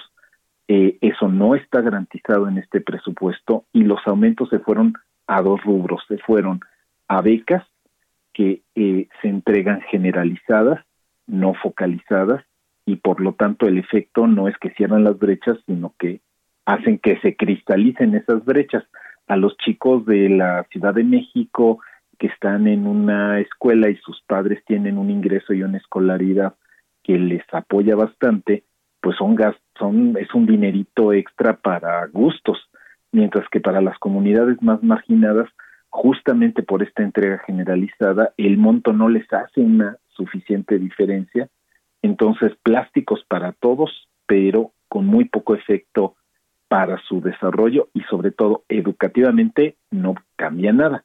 Llegan mejor, llegan mejor comidos a una escuela en donde no están las mejores condiciones para aprender.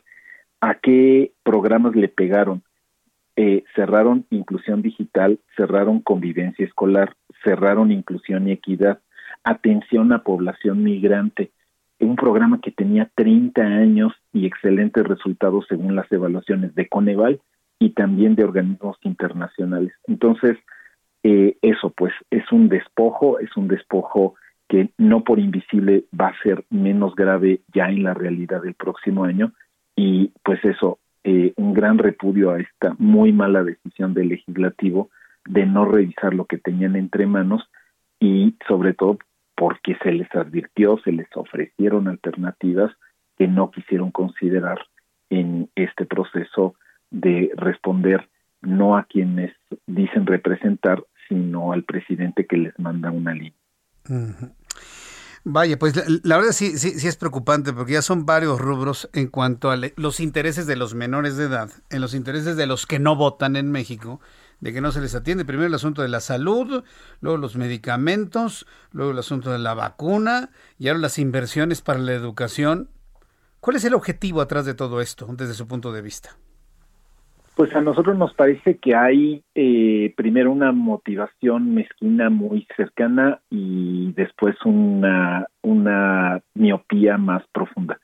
Esa motivación más cercana, pues es la fácil popularidad de repartir dinero, ¿no? Eh, en un modelo que es asistencialista, en un modelo que perpetúa la dependencia y que en muchos sentidos es lo contrario a lo que debe ser un proyecto educativo. Un proyecto educativo es la inversión que hacemos todos para que la escuela pública sea la oportunidad de movilidad social para los menos afortunados.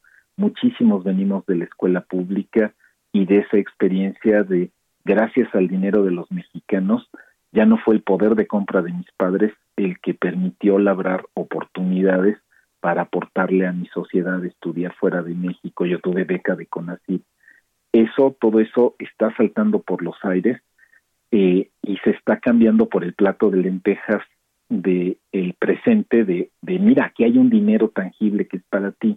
Pues sí, pero para llegar a una escuela destruida, con maestros enojados porque los aumentos que les dieron son ridículos, no están resueltos los pagos de las plazas para los maestros de inglés, para los maestros que ahora más se necesitan, que son los asesores pedagógicos, eh, porque ni siquiera tenemos agua en las escuelas después de 22 mil millones de pesos eh, que se invirtieron en la escuela es nuestra. Eh, estuvieron haciendo canchas de básquetbol en escuelas cerradas durante la pandemia, mientras que tenemos en la zona rural de México escuelas sin agua. Es, es una gran contradicción que en lugar de focalizar para los más necesitados que la pasaron peor todavía que el promedio en este eh, en este gran encierro. Para regresar a la escuela no regresan a una escuela ya no digamos digna sino en muchas ocasiones ni segura porque no está garantizado que jabón agua sanitizantes cubrebocas no lo tengan que pagar las propias familias empobrecidas. Entonces mucha indignación con esa visión asistencialista.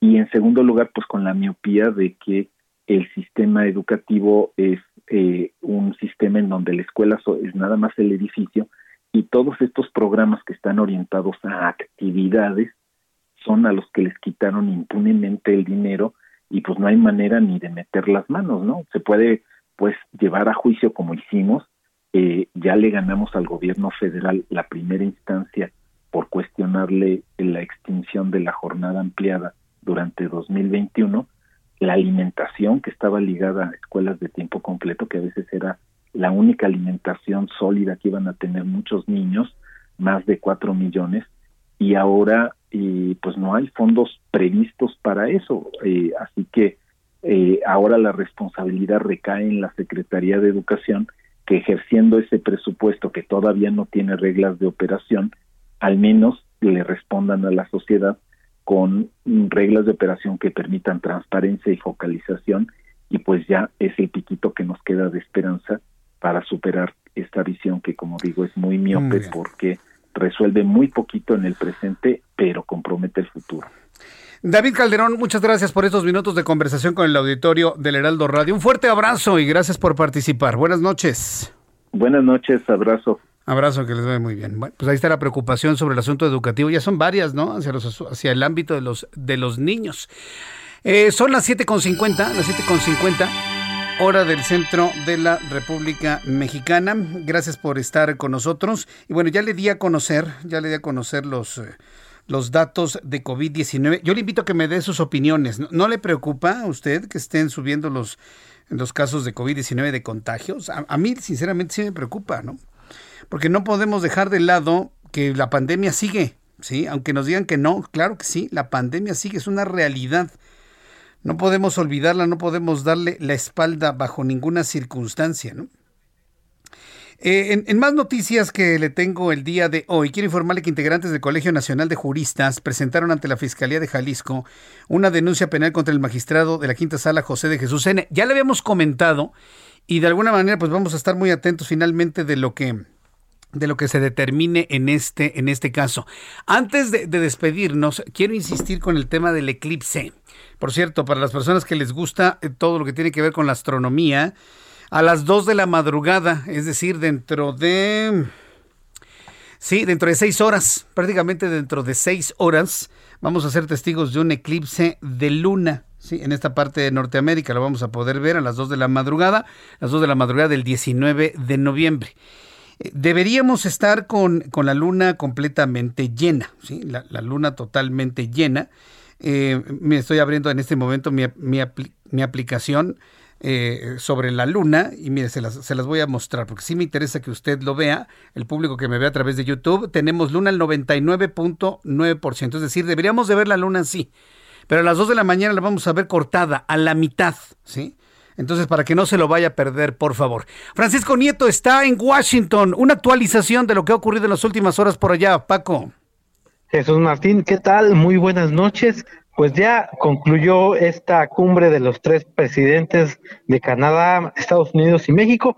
El presidente Andrés Manuel López Obrador acaba de ingresar ya a la residencia oficial de México en Washington. Esta es una residencia donde pues vive el actual eh, embajador de México en, en Estados Unidos, Esteban Moctezuma eh, Barragán.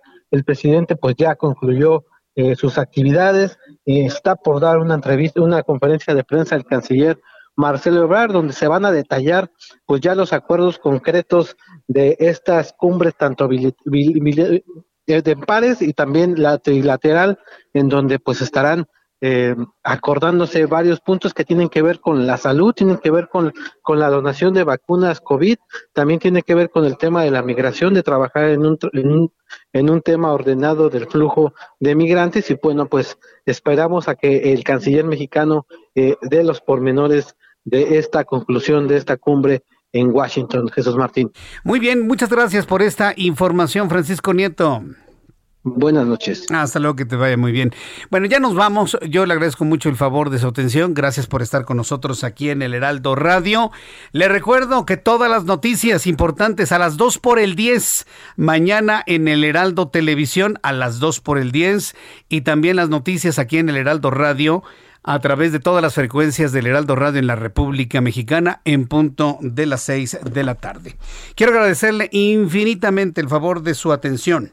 Quiero agradecerle infinitamente el que usted me haya acompañado a esta hora de la tarde. Gracias por estar presente, gracias por elegir a este programa como el más importante de noticias a esta hora de la tarde.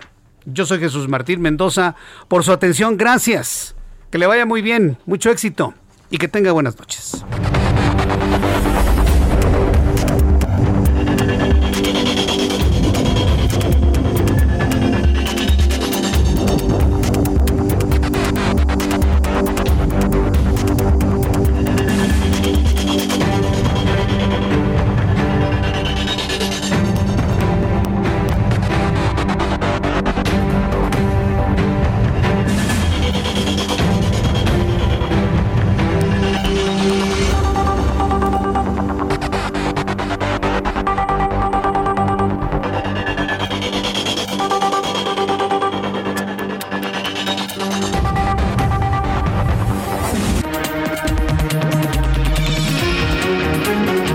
Esto fue Las Noticias de la Tarde con Jesús Martín Mendoza.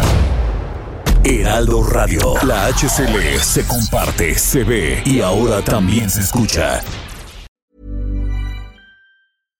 When you make decisions for your company, you look for the no-brainers. And if you have a lot of mailing to do, stamps.com is the ultimate no-brainer. It streamlines your processes to make your business more efficient, which makes you less busy.